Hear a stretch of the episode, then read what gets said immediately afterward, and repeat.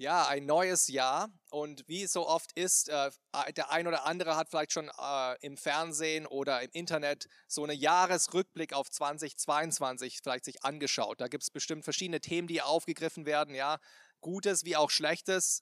Krieg in Europa war bestimmt ein Thema ähm, oder auch die ja, Inflation, die jetzt immer mehr grassiert oder auch, dass jetzt endlich Corona vorbei ist, weitestgehend, die ganzen Maßnahmen sind weg und so weiter. Äh, oder auch, dass ja, Deutschland in der WM versagt hat und Argentinien Weltmeister geworden ist. Es gibt eine Rückschau, Rückblick auf das, was geschehen ist. Aber keiner wagt sich so wirklich, außer so ein paar Bekloppte vielleicht, ein Vorausschau zu machen ins nächste Jahr. Ja, man hört immer wieder, ja, Nostradamus, der hat vorausgesagt, dass in dem und dem Jahr irgendwas passiert. Aber wirklich festlegen will sich keiner, weil letzten Endes müssen wir uns einfach da auch sehr offen und ehrlich sein. Keiner weiß, was auf uns zukommt. Keiner weiß genau, was 2023 bereithält.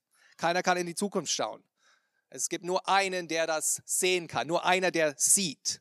Und dieser allsehende Gott, der sieht nicht nur das Weltgeschehen auf der weltweiten Ebene, sondern der sieht auch jeden Einzelnen. Er sieht auch dich und er sieht mich. Und darum geht es auch in der Jahreslosung für dieses nächste Jahr, äh, für 2023. Die Jahreslosung, die stammt aus 1. Mose 16, Vers 13. Ich lese uns den Kontext vor, weil es ist enorm wichtig, wenn wir so einen Vers lesen und den dann auch irgendwie festmachen wollen für unser Jahr, dass wir dann auch verstehen, in welchem Zusammenhang steht der. Dass wir nicht losgelöst einfach so einen Vers uns vor Augen halten, sondern dass wir auch wissen, um was es eigentlich geht. Und in diesem Zusammenhang sehen wir, dass es sehr wohl um den Gott geht, der uns sieht. Wir lesen 1. Äh, Mose Kapitel 16. Und Sarai, Abrams Frau, gebar ihm keine Kinder, aber sie hatte eine ägyptische Magd, die hieß Hagar. Und Sarai sprach zu Abram, sieh doch, der Herr hat mich verschlossen, dass ich keine Kinder gebären kann. Geh doch ein zu meiner Magd, vielleicht werde ich durch sie Nachkommen empfangen. Und Abraham hörte auf die Stimme Sarais. Da nahm Sarai, Abrams Frau, die ägyptische Magd Hagar, nachdem Abraham zehn Jahre lang im Land Kanan gewohnt hatte, und gab sie Abraham, ihrem Mann, zur Frau. Und er ging ein zu Hagar und sie wurde schwanger. Und als sie nun sah, dass sie schwanger war, wurde, sie, wurde ihre Herrin verächtlich in ihren Augen. Da sprach Sarai zu Abraham, das Unrecht, das mir zugefügt wird, treffe dich ich habe dir meine Magd in den Schoß gegeben, dass sie nun aber sieht, dass sie schwanger ist, bin ich verächtlich in ihren Augen. Der Herr sei Richter zwischen mir und dir. Abraham aber sprach zu Sarai, siehe, deine Magd ist in deiner Hand, tue mit ihr, was gut ist in deinen Augen. Da nun Sarai sie demütigte, floh sie, also Hagar, von ihr. Aber der Engel des Herrn fand sie bei einem Wasserbrunnen in der Wüste, beim Brunnen auf dem Weg nach Schur. Er sprach zu ihr, Hagar, du Magd der Sarai, wo kommst du her und wo willst du hin? Sie sprach, ich bin von meiner Herrin Sarai geflohen. Und der Engel des Herrn sprach zu ihr, kehre wieder zurück zu deiner Herrin und demütige dich unter ihrer Hand. Und der Engel des Herrn sprach zu ihr, siehe, ich will deinen Samen so mehren, dass er vor großer Menge unzählbar sein soll. Weiter sprach der Engel des Herrn zu ihr, siehe, du bist schwanger und du wirst einen Sohn gebären, dem sollst du den Namen Ismael geben, weil der Herr dein Jammern erhört hat. Er wird ein wilder Mensch sein, seine Hand gegen jedermann und jedermanns Hand gegen ihn, und er wird allen seinen Brüdern trotzig gegenüberstehen. Und sie nannte den Namen des Herrn, der mit ihr redete, Du bist der Gott, der mich sieht. Indem sie sprach, habe ich hier nicht dem nachgesehen, der mich sieht? Darum nannte sie den Brunnen einen Brunnen des Lebendigen, der mich sieht. Siehe, er ist zwischen Kadesh und Bared. Und Hagar gebar Abraham einen Sohn und Abraham gab seinem Sohn den Namen, den ihm Hagar geboren hatte, den Namen Ismael. Und Abraham war 86 Jahre alt, als Hagar ihm den Ismael gebar. Das ist Gottes Wort für uns für heute Morgen am Neujahrstag.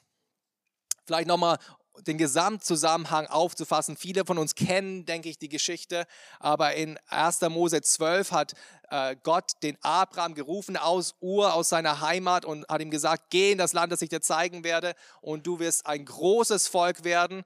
Dieses Land wird dir gehören und du wirst gesegnet sein und von dir werden alle Völker der Welt gesegnet. Dann entwickelt sich natürlich die Story. Abraham und Sarai haben bisher noch keine Kinder. Dann in Kapitel 15 gibt es diesen Bundesschluss, wo, wo Gott dem äh, Abraham verspricht, dass seine Nachkommen so zahlreich sein werden wie die Sterne im Himmel. Und dann kommen wir in Kapitel 16. Und wir haben trotzdem noch das gleiche Problem. Gott hat diese Verheißung gegeben dem Abraham, dass seine äh, Nachkommen so zahlreich sind wie die Sterne oder sein werden, aber er ist immer noch kinderlos. Kapitel 16, Vers 1. Da sehen wir das Problem. Sarai gebar ihm keine Kinder. Und wir sehen auch aus dem Kontext, dass sie schon inzwischen schon zehn Jahre lang im Land waren. Zehn Jahre lang galt schon diese Verheißung, dass er Kinder bekommen wird, aber es ist noch nicht in Erfüllung gegangen. Abraham war schon zu diesem Zeitpunkt schon 85, Sarai 75. Hatte Gott seine Verheißung, sein Versprechen vergessen?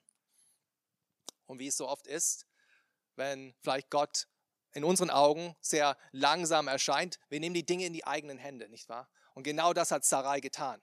Sie nimmt die Dinge selbst in die Hand.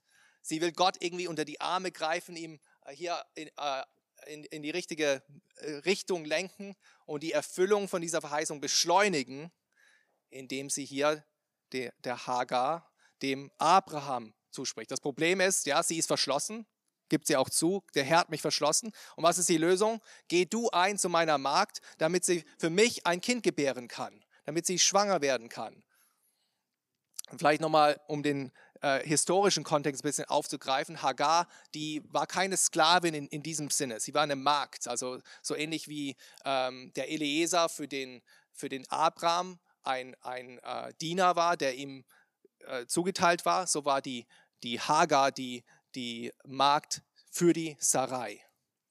Und damals war es eben so, dass die Magd äh, so wenig wie eine Leihmutter dann anstatt von, von der Herrin ein Kind gebären könnte, aber es wird dann der Herrin gehören. Und das genau darauf will Sarai hinaus. Wir sehen das dann später auch in der Geschichte, nicht wahr? Jakob ähm, hat dann die Rahel, die Rahel kann nicht schwanger werden, dann gibt sie ihre Magd, die Bilha, dem Jakob zur Frau und sie gebiert dann anstatt der Rahel Kinder für sie. Natürlich ist dann so, dass die Situation sich äh, eskaliert, ja, ist ja klar, dass dann auch ein Gerangel ist, ähm, dass die Hagar auf einmal, als sie merkt, sie ist schwanger, sie hat jetzt eine höhere Stellung eingenommen, sie verachtet jetzt ihre kinderlose Herrin und Abraham soll letzten Endes dann dafür büßen, in Sarais Augen, dass sie jetzt hier gestraft wird. Das sagt sie zum Abraham, das Unrecht, das mir zugefügt wird, treffe dich und Abraham will fein raus sein aus der Situation, nicht wahr? Er will keine Verantwortung übernehmen, so wie Adam schon damals. Er hört auf seine Frau, er zieht sich aus der Verantwortung, tue mit ihr, was Gutes in deinen Augen, sagt er zu Sarai. Und was tut Sarai? Sie demütigt ihre Magd. Sie vergilt Gleiches mit Gleichem. Sie verachtet sie. Vielleicht hat sie sie zurückgesetzt in der Rangordnung der Dienerschaft. Vielleicht hat sie sie dazu gezwungen, irgendwelche niedrigen Dienste zu verrichten. Und was tut Hagar? Sie fühlt sich gedemütigt und sie flieht. Sie entflieht dieser Situation. Sie will nichts mehr damit zu tun haben. Sarai sieht Hagar im Endeffekt nur als Gebrauchsgegenstand, um ihren Kinderwunsch zu erfüllen. Der Abraham, der sieht Hagar gar nicht. Der kommuniziert gar nicht direkt mit ihr. Nur über seine Frau, über die Sarai. Und als sie dann abhaut, als sie flieht, wird sie gar nicht mehr vermisst von diesen zwei. Keiner geht ihr hinterher. Es ist ihnen egal. Es ist ihnen gleichgültig. Aber wir sehen hier auch einen Wendepunkt in der Geschichte in Vers 7. Schaut euch nochmal Vers 7 an. Aber der Engel des Herrn fand sie bei einem Wasserbrunnen in der Wüste. Aber der Engel fand sie. Keiner hat sie gesucht, aber Gott, der Engel des Herrn, hat sie gesucht. Gott sieht mich. Das ist der erste Punkt, den wir heute sehen werden. Gott sieht mich. Und der erste Aspekt von der Tatsache, dass Gott Hagar sieht, dass Gott uns sieht, dass Gott mich sieht, ist, dass Gott sieht, wo ich bin. Der Engel des Herrn hier sieht, wo sie ist und findet sie dort in der Wüste an dieser Quelle, an dieser Wasserquelle. Der Engel des Herrn wird oft aufgegriffen im Alten Testament und es ist eine Gotteserscheinung, eine sogenannte Theophanie. Ähm, bei der Geburt von Isaak, als die angekündigt worden ist, war es genauso, dass da auch einer dieser drei Fremden, die gekommen ist, der Engel des Herrn war. Und hier sehen wir das wieder, dass Gott äh, äh, eine, punktuell hier reinbricht als Engel des Herrn, als Gotteserscheinung und Hagar hier am Brunnen trifft, an dieser Quelle. Hagar konnte vielleicht ihrer Herrin entfliehen, aber sie konnte nicht dem Herrn entfliehen. Nicht wahr? Und das erinnert mich an, auch an die Schriftlesung, die wir vorhin hatten von unserem Bruder Dime, wo es heißt, wo sollte ich hingehen von deinem Geist? Wo sollte ich hinfliehen vor deinem Angesicht? Genau das ist hier auch eingetreten. Hagar ist hier in dieser Wüstenoase in, äh, in der Nähe von Schur und Schur bedeutet so viel wie Mauer. Das war der Grenzwall zwischen äh, Kanaan und Ägypten. Also sie will zurück in ihre Heimat, zurück nach Ägypten und das ist auch irgendwie so eine Metapher für ihre Gemütslage, nicht wahr? Sie ist in der Wildnis. Bildlich gesehen, aber auch wortwörtlich. Sie ist einsam, sie ist allein, sie ist heimatlos, obdachlos, orientierungslos, mittellos, hilflos. Stellt euch vor, es ist eine schwangere Magd.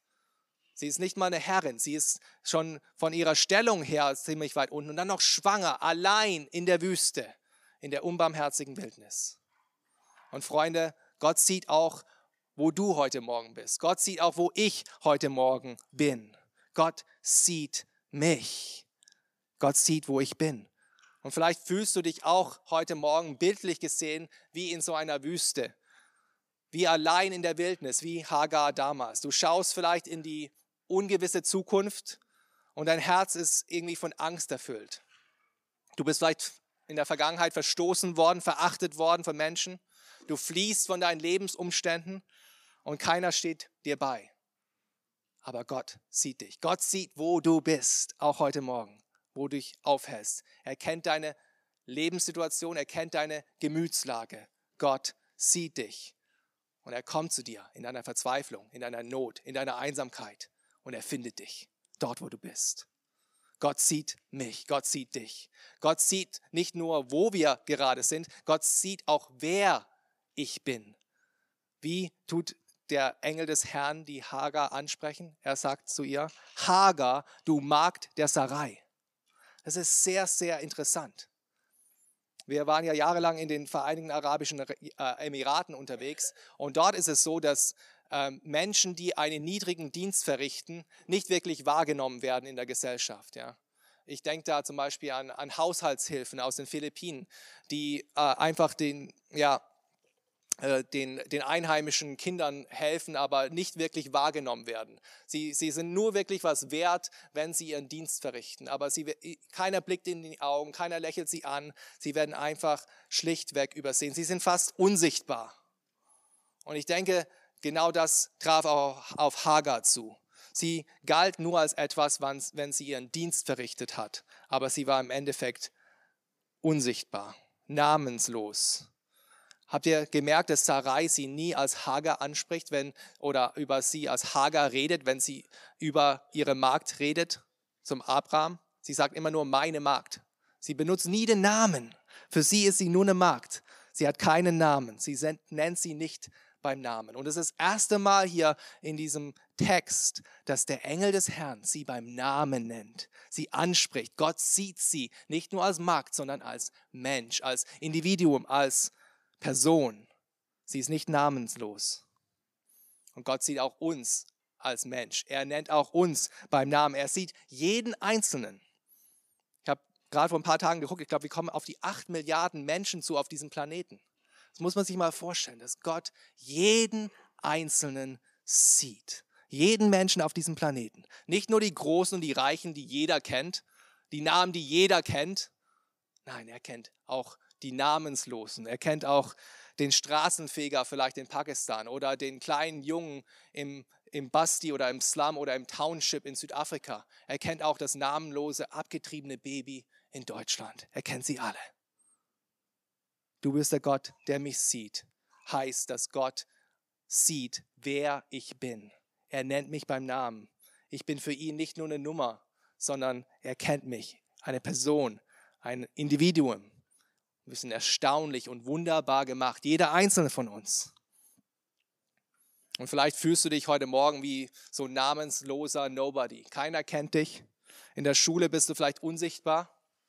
Vielleicht auf der Arbeit bist du nur was wert, wenn du was leistest, aber sonst nicht. Gott sieht dich. Gott sieht dich.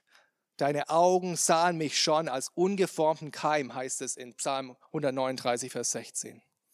Und wenn du durch Glauben an unseren Herrn Jesus Christus mit Gott versöhnt bist, dann ist Gott nicht nur der Schöpfer, der dich kostbar und wunderbar gemacht hat, sondern dann ist auch Gott dein Vater, der dich liebt und dich kennt und der zu dir sagt, ich habe dich beim Namen gerufen. Du bist mein. Gott sieht, wer du bist. Gott sieht, wer ich bin. Der nächste Aspekt von Gottes allsehendem Wissen über uns ist, dass Gott sieht mein Kommen und mein Gehen. Seht ihr da diese rhetorische Frage, die der Engel des Herrn, der Hagar, stellt in Vers 8? Wo kommst du her und wo willst du hin? Natürlich weiß er das. Das ist so ähnlich wie die Frage, die Gott dem Adam im Garten gestellt hat, nachdem sie gesündigt haben. Adam, wo bist du? Er hat es natürlich gewusst, aber er will eine Antwort provozieren. Er will wissen, was in ihrem Herz vorgeht. Woher, wo kommst du her? Wo willst du hin? Ihr kompletter Lebensweg von der Wiege bis ins Grab war alles unter Gottes Vorsehung, Gottes Souveränität. Wieder Psalm 139 heißt es, du beobachtest mich, ob ich gehe oder liege und bist vertraut mit allen meinen Wegen. Und in deinem Buch waren geschrieben alle Tage, die noch werden sollten, als noch keiner von ihnen war. Und das gilt auch für uns, liebe Freunde. Weder unser Lebensweg noch unsere Lebensdauer überrascht den Gott, der alles sieht, der mich sieht. Mein Kommen, mein Gehen ist alles von ihm gelenkt. Die Tage sind in seiner Hand, die er uns gibt. Der Gott, der mich sieht, sieht, wo ich herkomme und wo ich hingehe. Und er lenkt diese Wege. Gott sieht, wo du herkommst. Er kennt deine Vergangenheit. Er kennt das Gute und das Schlechte. Er kennt deine Kindheitserfahrungen, die Menschen, die vielleicht dich in deinem Leben verletzt haben oder die Menschen, die du verletzt hast. Er kennt die kaputten Beziehungen, die emotionalen und psychischen Lasten, die du auf den Schultern trägst. Er kennt deine Sünde, deine Schuld. Er sieht alles. Er sieht die Dinge in deinem Leben, die kein anderer über dich weiß. Die Dinge, für die du dich vielleicht heute noch schämst. Er sieht. Er sieht. Er kommt. Und er will nicht nur verurteilen, sondern er will vergeben. Er will verändern in deinem Leben. Der Gott, der sieht, sieht auch, wo du hingehst. Hagar war auf der Flucht, auf der Flucht vor ihrer Vergangenheit, auf der Flucht vor ihrer Herrin, auf der Flucht von diesen, dieser aussichtslosen Situation. Sie wollte zurück in die Heimat, zurück nach Ägypten, zurück zu ihrem alten Leben. Aber der Engel des Herrn lenkt ihren Weg wieder zurück. Habt ihr das gemerkt? Zurück zu ihrer Herrin Sarai, sagt er in Vers 9. Kehre wieder zurück zu deiner Herrin und demütige dich unter ihre Hand. Oh Freunde, wovor fließt du heute Morgen? Vielleicht ist es schwierige Beziehungen in deinem Leben, vielleicht vor überwältigten Aufgaben, die auf dich warten in diesem Jahr und, und du schreckst einfach zurück davor. Vielleicht sind es unüberwindbare Hindernisse, die auf dich warten und du weißt einfach nicht mehr, wo dir der Kopf steht, du weißt nicht, was du machen sollst. Vielleicht ist es vor deiner Berufung. Deine Berufung als, als Ehemann oder als Ehefrau, als Sohn, als Tochter, als Vater, als Mutter. Deine Berufung als Nachfolger von Jesus Christus. Und du schreckst zurück, weil es dich so überwältigt, was vielleicht auf dich wartet. Und Gott sagt uns, Gott lenkt unseren Weg und sagt uns, geh zurück. Geh zurück zu deiner Berufung. Der Gott, der mich sieht, der lenkt meinen Weg in die Bahnen, die er für mich auserkoren hat, nicht die ich für mich auserkoren habe. Er wird mich nicht zu meinem alten Ich zurückgehen lassen, zurück nach Ägypten, sondern er wird sicherstellen, dass ich meiner Berufung auch treu bleibe, dass ich als sein Diener umkehre und mich demütige unter seine gute Hand. Der Gott, der dich sieht, lässt sich nicht einfach den einfachen Ausweg nehmen, der zieht dich zurück in die Verantwortung. Er bringt dich dorthin, wo er dich berufen hat, damit er mächtig sein kann in deiner eigenen Schwachheit und sein, seine Absichten für dein Leben erfüllen kann. Gott sieht dein Kommen, Gott sieht dein Gehen und schließlich in diesem ersten Punkt, Gott sieht auch, was aus dir werden wird, was aus mir werden wird. Die Verse 10 bis 12 sehen, sehen wir das, die, die Zukunft. Wir müssen uns nochmal vor Augen halten, wie wie krass diese Situation für Hagar gewesen sein muss. Ja, die, die Zukunft ist so ungewiss. Der Engel des Herrn sagt ihr, geh zurück zu deiner Herrin, demütige dich unter ihrer Hand. Aber sie weiß nicht, was aus ihr werden wird. Das ist so ein Vertrauensschritt, den sie hier gehen muss. Sie weiß nicht, ob sie weiterhin verachtet wird, ob sie weiterhin gedemütigt wird. Sie weiß nicht, was mit ihrem Kind passieren wird, das sie in sich trägt.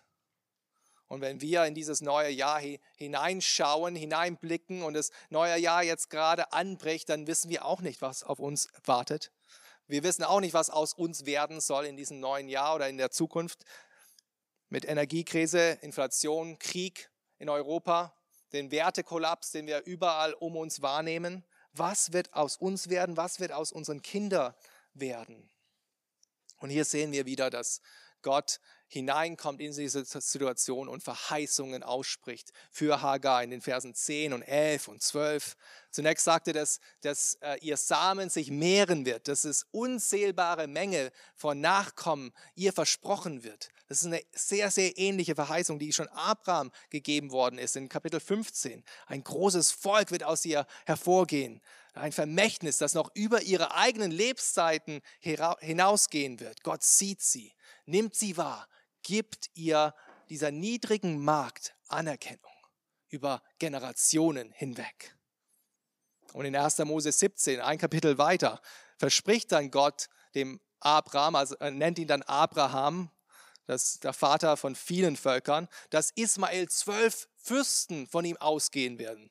Und in 1. Mose 25 haben wir dann die, die, dieses Geschlechtsregister, diesen Stammesbaum von Ismael und dann sehen wir, dass er zwölf Söhne hatte. Er war ein Stammesvater, so ähnlich wie Jakob für die Ismaeliter und so weiter. Vers 11 sehen wir dann, dass sie einen Sohn gebären werden wird. Ein Sohn und den Namen dieses Sohnes soll Ismael sein.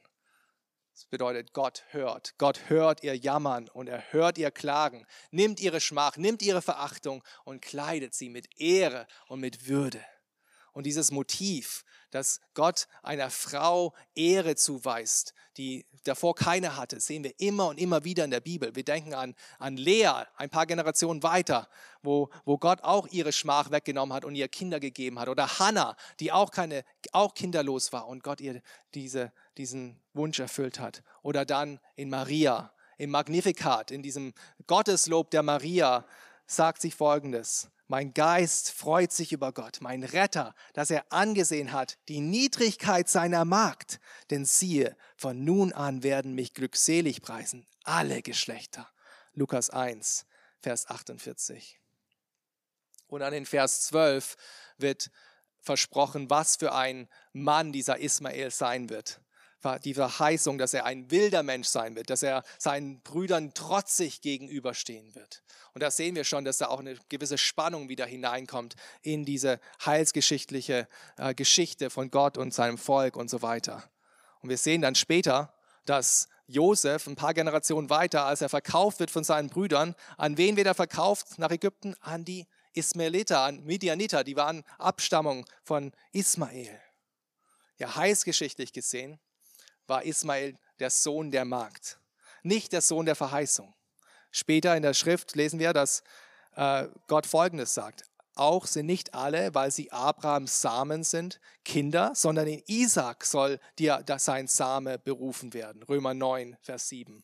Abraham hat zwei Söhne, einer von der freien Frau und einer von der Magd.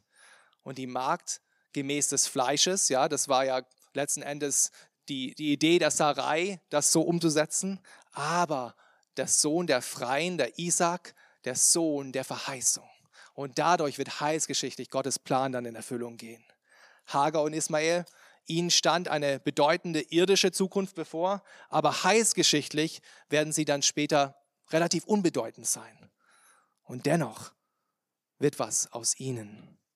Und die Frage stellt sich jetzt, was aus uns wird. Was wird aus uns? Welche Zukunft steht uns bevor? Und auch da hat die Bibel eine Antwort. Im Galaterbrief Kapitel 3 lesen wir, wenn wir aber in Christus sind und ihm angehören, so seid ihr Abrahams Same und nach der Verheißung Erben. Gott sieht uns Hagar damals steht sinnbildlich für die Knechtschaft, sinnbildlich für den alten Bund des Gesetzes, wo wir versklavt waren unter dem Gesetz, ohne die Möglichkeit, uns zu rechtfertigen vor Gott. Aber der Sohn der Freien, der Sohn der Sarai, der Sarah, Isaak, das steht für die Freiheit, für die Freiheit der Verheißung, der Gnaden, des Gnadenbundes durch unseren Herrn Jesus Christus. Und wir sind nicht Kinder der Magd, sondern Kinder der Freien, Kinder der Sarah, Kinder Abrahams, gemäß der Verheißung. Und Gott sieht, was aus uns werden wird. Wir sind Erben der Verheißung. Wir sind Miterben mit Jesus Christus. Und das bedeutet, dass wir eine ewige Hoffnung haben, eine ewige Hoffnung, die über diese, diese Welt geht, die über irdische Güter geht, über Leben und Tod, die bis hin in die Ewigkeit langt. Ein unvergängliches Erbe, das uns keiner wegnehmen kann. Und das ist auch unsere Hoffnung hier im neuen Jahr. Gott sieht mich dort, wo ich bin. Er sieht mich in meinem Elend, in meiner Verzweiflung. Er sieht mich in meiner Hoffnungslosigkeit. Gott sieht, wo ich herkomme mit all der Vergangenheit und all dem, was ich, vor, vor dem ich vielleicht auch wegrenne. Und er sieht auch, wo ich hinrenne, um Trost zu finden. Und er nimmt mich aus dieser Situation heraus und er bringt mich zurück dort, wo er mich haben will, damit aus mir auch was werden wird, gemäß seinen Vorstellungen. Die Frage ist jetzt, ob wir den Gott sehen, der uns sieht. Und das ist der zweite Punkt. Sehe ich Gott? Gott sieht mich, sehe ich Gott. Sehe ich Gott. Schaut euch nochmal Vers 13 an. Hagar sagt folgendes. Und sie nannte den Namen des Herrn, der mit ihr redete. Du bist ein Gott, der mich sieht. Denn sie sprach, gewiss habe ich hier hinter dem hergesehen, der mich angesehen hat, der mich gesehen hat. Inwiefern hat Hagar Gott gesehen? Ja, wir haben das ja schon vorher kurz ein bisschen angedeutet. Sie sah den Engel des Herrn. Sie hat eine Gotteserscheinung in körperlicher Form hier gesehen an diesem Brunnen, an dieser in dieser Oase. Und sie sah auch irgendwie, wie sie hier beschreibt, Gott hinterher. So ähnlich wie später Mose auf dem Berg Sinai, als er gerade die zehn Gebote bekommen hat und dann äh, die Herrlichkeit Gottes sehen will und dann sagt Gott zu ihm, du darfst mir hinterher sehen, aber mein Angesicht soll nicht gesehen werden. Ja, sein Angesicht sollte nicht gesehen werden, weil Gott heilig ist, weil Gott in dem gleichen Zusammenhang in, in 2. Mose 33 sagt, dass keiner Gott sehen kann und leben kann weil Gott so heilig ist und wir es eben nicht sind. Nur indirekt. So ähnlich wie wenn man nicht direkt in die Sonne sehen kann, weil man sonst geblendet oder erblindet sogar, sondern nur den Abglanz der Herrlichkeit der Sonne sehen kann. So ähnlich ist es auch mit Gott. Aber auf einer mysteriösen Weise hat diese heidnische Magd, diese ägyptische Magd Gott gesehen. Und diese, diese Verworfene, diese Niedrige, diese Verstoßene hatte eine Begegnung mit dem allmächtigen und dem ewigen Gott. Und sie sieht etwas von der Herrlichkeit Gottes, von der, von der Charaktereigenschaften Gottes. Sie sieht Gott. Gott zu sehen, liebe Freunde, das bedeutet im Endeffekt, Gott zu erkennen. Gott zu erkennen. Und das ist genau das, was, was Hagar hier erlebt. Sie hat eine Gotteserkenntnis. Sie nennt diesen Brunnen Ber Lachai Roy, Brunnen des Lebendigen, der mich sieht. Der Gott, der mich sieht, liebe Freunde, das ist der lebendige Gott. Ja, die, die Götzen, zu denen sie gerade zurückrennt in Ägypten, sie hat erkannt, sie hat realisiert, das sind äh, Götzen, die vielleicht Augen haben, aber die können nicht sehen. Das sind tote Götzen. Aber hier erkennt sie den ewigen Gott, den Namen des Herrn ruft sie an, ja, Yahweh, und sie erkennt, das ist der lebendige Gott, der mich sieht. Er sieht mich, er kennt mich, deswegen ist er lebendig. Elroy, der Gott, der mich sieht. Oh Freunde, haben wir, hast du, hab ich diesen lebendigen Gott Abrahams und Isaaks und Jakobs gesehen? Habt ihr ihn erkannt? Der einzige Gott, der Augen hat und der auch wirklich sehen kann? Wie es im Hebräerbrief heißt, dass kein Geschöpf ist vor ihm verborgen, sondern es ist alles bloß und aufgedeckt vor den Augen dessen, dem wir Rechenschaft geben müssen? Siehst du diesen Gott? Hast du diesen Gott schon erkannt? Diesen Gott, der dich sieht, der dich kennt, kennst du auch ihn? Das ist die Frage, die wir uns heute stellen müssen. Gott zu sehen bedeutet, dass wir auch seinen Charakter erkennen, erkennen, wie er ist. Hagar erkannte, dass der Herr, der lebendige Gott, der Gott, der sie sieht, sie nicht verurteilt. Ja, der, der, Engel des Herrn ist nicht gekommen und hat gesagt, hey Hagar, das ist alles deine Schuld, du hast deine Herrin verachtet und deswegen ist es alles passiert. Ja, so Domino-Effekt mäßig. Nein, das sagt er nicht. Er verurteilt sie nicht, er, er, er, stellt, er tut sie nicht hinterfragen, sondern äh, er nimmt sie wahr, er nimmt sie an, er sucht sie auf, er tröstet sie, er richtet sie auf, er gibt ihr Hoffnung in der Hoffnungslosigkeit. Sie sieht also diesen Gott, der lebendig ist und erkennt, dass dieser Gott barmherzig ist und gnädig und liebevoll und fürsorglich und freundlich und annehmend. Ein Herr, der ganz anders ist als ihre Herrin. Nicht dominierend, nicht herrschsüchtig, sondern sanftmütig, väterlich. Wie siehst du Gott heute Morgen? Wie sehe ich Gott heute Morgen? Denke, wenn wir ehrlich sind, dann haben wir oft so eine Vorstellung von Gott, dass es so ein stinkiger alter Nachbar ist, der sich aufregt, wenn wir an Silvester zu viel Lärm gemacht haben und gleich irgendwie äh, eine Anzeige äh, ja, stellt oder die Polizei ruft. Ja, wir denken über Gott schlimme Gedanken oft, dass er unfreundlich, dass er unbarmherzig ist, dass er lieblos ist. Oh, das ist schrecklich. Aber Gottes Begegnung mit Hagar zeigt uns auf, dass, dass, dass das Wesen von Gott und die Charaktereigenschaft von Gott gänzlich anders ist. Und dass es nicht nur ein Einzelfall ist.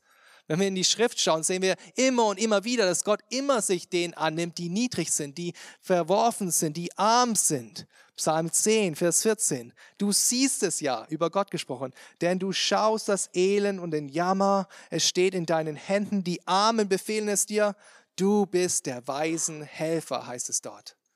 Oder wir denken wieder an Lea. Lea, die verachtete Frau von Jakob. Als aber der Herr sah, dass Lea ungeliebt war, machte er sie fruchtbar. 1. Mose 29. Oder das Volk Israel, als sie 400 Jahre lang in der Sklaverei in Ägypten waren. Was gelangt an die Ohren des Herrn? Ihr Schreien aus ihrer Knechtschaft steigt auf zu Gott und was heißt, was heißt es da in 2. Mose 2? Und Gott sah auf die Israeliten, er sah und er nahm sich ihrer an. Er sieht nicht nur zu und, und tut dann tatenlos zuschauen, wie sich das Schicksal äh, ergibt, sondern er greift ein. Er nimmt sich den Niedrigen an. Und dann können wir doch nur einstimmen mit dem Psalmschreiber im Psalm 113. Wer ist wie der Herr, unser Gott, der oben thront in der Höhe, der niederschaut in die Tiefe auf Himmel und Erde, der den Geringen aufrichtet aus dem Staube und erhöht den Armen aus dem Schmutz. Der lebendige Gott, der uns sieht, hat sich schon immer, liebe Freunde, um die Niedrigsten, um die Geringsten, um die Unterdrücksten an, äh, ge gekümmert und die angenommen. Siehst du diesen gnädigen, diesen gütigen Gott auch? Und Gottes Gnade, Gottes Liebe, Gottes Barmherzigkeit, das ist auch der Grund dafür, warum auch er unsere größte Not überhaupt sieht. Dass er sieht, dass wir nicht nur Sklaven in Ägypten waren, sondern Sklaven der Sünde, dass wir Kinder des Teufels waren. Und darum Genau darum, aus der überschwänglichen Gnade und der Liebe seines Herzens sandte er seinen Sohn auf die Welt, um uns auf, aus dieser Knechtschaft zu befreien, um uns aus den Ketten des Satans zu befreien und zu lösen, um für uns zu sterben und uns in sein ewiges Himmelreich aufzunehmen. Der unsichtbare Gott, der in unzugänglichem Licht lebt, der wird in Jesus Christus sichtbar, nahbar erkennbar. Wir sind erleuchtet worden mit der Erkenntnis der Herrlichkeit Gottes im Angesicht von Jesus Christus. Siehst du diesen Gott, den menschgewordenen Gott, der die Gestalt eines Knechtes annimmt, wenn er Mensch wird? Siehst du diesen Gott, Emmanuel, Gott mit uns, der in unsere Dunkelheit, in unser Elend hineinkommt, uns aufsucht, in unserem Schmutz, in unserem Dreck? Siehst du diesen sündlosen Menschensohn, der für uns das Gesetz hält, sein ganzes Leben lang. Siehst du den leidenden Gottesknecht dort am Kreuz hängen, für dich sterbend, dort hängend. den Tod sterben, den du, den ich verdient habe, siehst du den glorreichen Gottessohn, der am dritten Tag nicht im Grab blieb, sondern auferstanden ist und in den Himmel gefahren ist und zur Rechten Gottes sitzt und eines Tages wiederkommen wird. Siehst du diesen Gott? Erkennst du ihn? Kennst du ihn?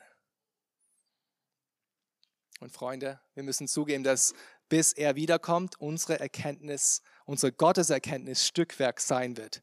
Aber eines Tages, dann wird unser Glauben schauen sein. Wenn Christus wiederkommt, werden wir sein wie er und wir werden ihn sehen, wie er ist. 1. Johannes 2, 3, Vers 2.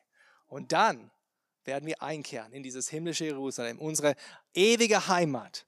Und Gott der Herr selbst wird alles erleuchten mit seiner Herrlichkeit und wir werden sein Angesicht sehen. Offenbarung 22, Vers 4. Siehst du diesen lebendigen Gott? Erkennst du ihn schon? Denn wenn wir diesen lebendigen, diesen gnädigen, diesen barmherzigen, diesen liebevollen Gott erkannt haben, dann bleibt uns eigentlich nichts anderes übrig, als ihm zu vertrauen.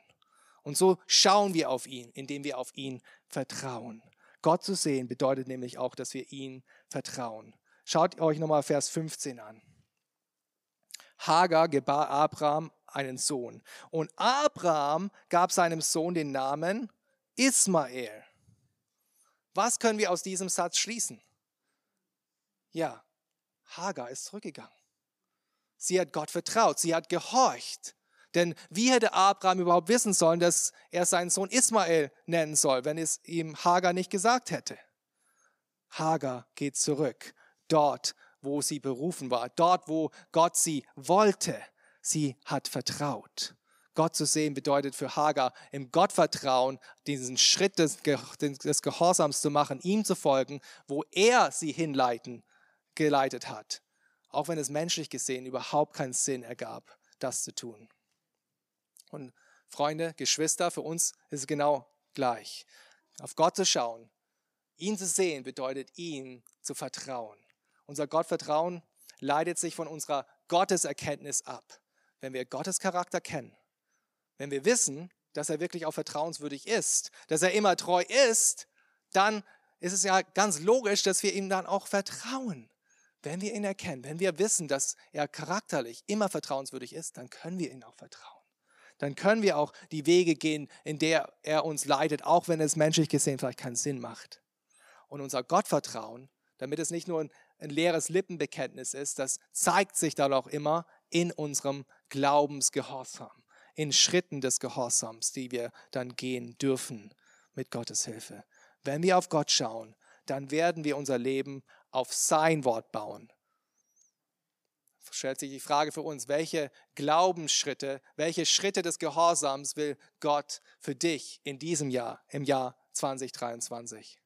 Vielleicht ein paar Vorsätze, ein paar Denkanstöße für uns.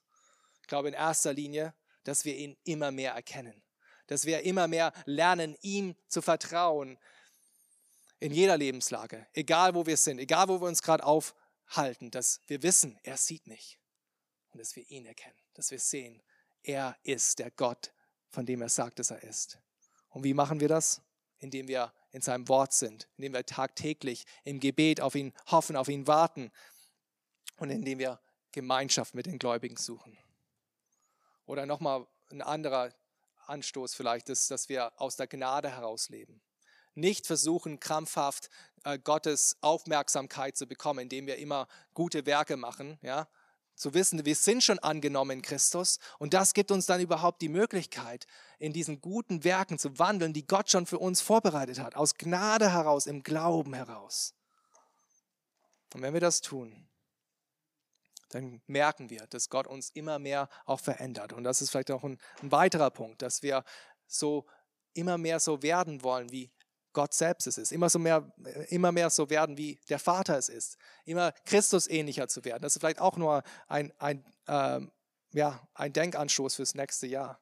Die ganzen Charaktereigenschaften, die wir gerade über Gott gesehen haben, dass das auch in unserem Leben äh, Realität ist, dass wir liebevoller werden, dass wir gnädiger werden mit unseren Mitmenschen, mit unseren Familienmitgliedern, dass wir barmherziger werden in unserem Umgang mit anderen. Noch ein anderer Punkt vielleicht, nicht zurückkehren nach Ägypten. So wie Hagar versucht war, alte Wege zu gehen, zum alten Ich zu, zurückzukehren, so haben wir auch unsere alten Denkraster und Muster, dass wir, wenn wir vielleicht down sind und wenn es uns vielleicht nicht gut geht, dass wir vielleicht zurückgehen zu unserem alten Ich. Aber Gott hat uns seine Rüstung gegeben. Gott hat uns die Geschwister im Glauben gegeben, damit wir gegen die Sünde ankämpfen können und immer mehr Gott äh, im Mittelpunkt haben. Jesus nachzufolgen wäre noch, auch noch mal ein Punkt. Ja. Dass es letzten Endes herauskommt aus dem Gottvertrauen, dass wir Jesus nachfolgen, egal was er sagt. Das bedeutet manchmal Selbstverleugnung, das bedeutet sein Kreuz auf sich zu nehmen, das bedeutet den Leidensweg, das bedeutet auch, dass wir andere in die Nachfolge hineinrufen. Aber es lohnt sich, es ist sich wert, das zu tun. Der Gott, der mich sieht, der Gott, der dich sieht, in all unserem Leid, in all unserem Elend, in all unserer Sünde und Schwachheit und Schuld, das ist der Gott, der sich uns offenbart hat, damit wir ihn dann auch sehen können, damit wir ihn auch erkennen können, damit wir ihn auch Vertrauen schenken können und mit ihm durchs Leben gehen können bis in die Ewigkeit. Gott sieht dich. Siehst du ihn? Lasst uns beten. Oh Gott, ewiger Gott, wir danken dir, dass du uns siehst. Wir danken dir, dass wir vor dir keine Masken tragen müssen, dass wir dir nichts vormachen müssen, dass wir nicht so tun müssen, als ob wir alles beieinander hätten. Und wir danken dir, dass du uns kennst und trotzdem entschieden hast, uns zu erlösen, obwohl wir es eigentlich gar nicht verdient haben, obwohl wir so ja, lieblos sind und ähm, überhaupt nicht liebenswürdig. Und du hast dich uns offenbart, du hast dich uns gezeigt in Jesus Christus. Du hast dich niedrig gemacht, damit wir erhöht, erhöht werden können, damit wir deine Kinder werden können.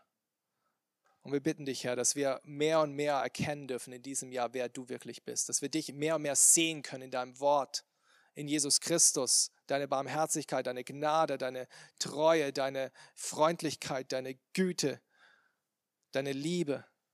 Und dass wir aus dieser Gotteserkenntnis heraus auch mehr und mehr Vertrauen in dich haben, dass du es gut mit uns meinst, dass du weißt, wo wir hingehen, dass du eine sichere Zukunft für uns bereithältst in Christus und dass wir nie tiefer fallen können als deine Hand und dass unser Leben immer in deiner Hand ist. Wir danken dich, wir danken dir, wir preisen deinen heiligen Namen. Wir danken dir für dein Wort und für dieses Wort, für dieses neue Jahr. Helf uns daran festzuhalten. Amen.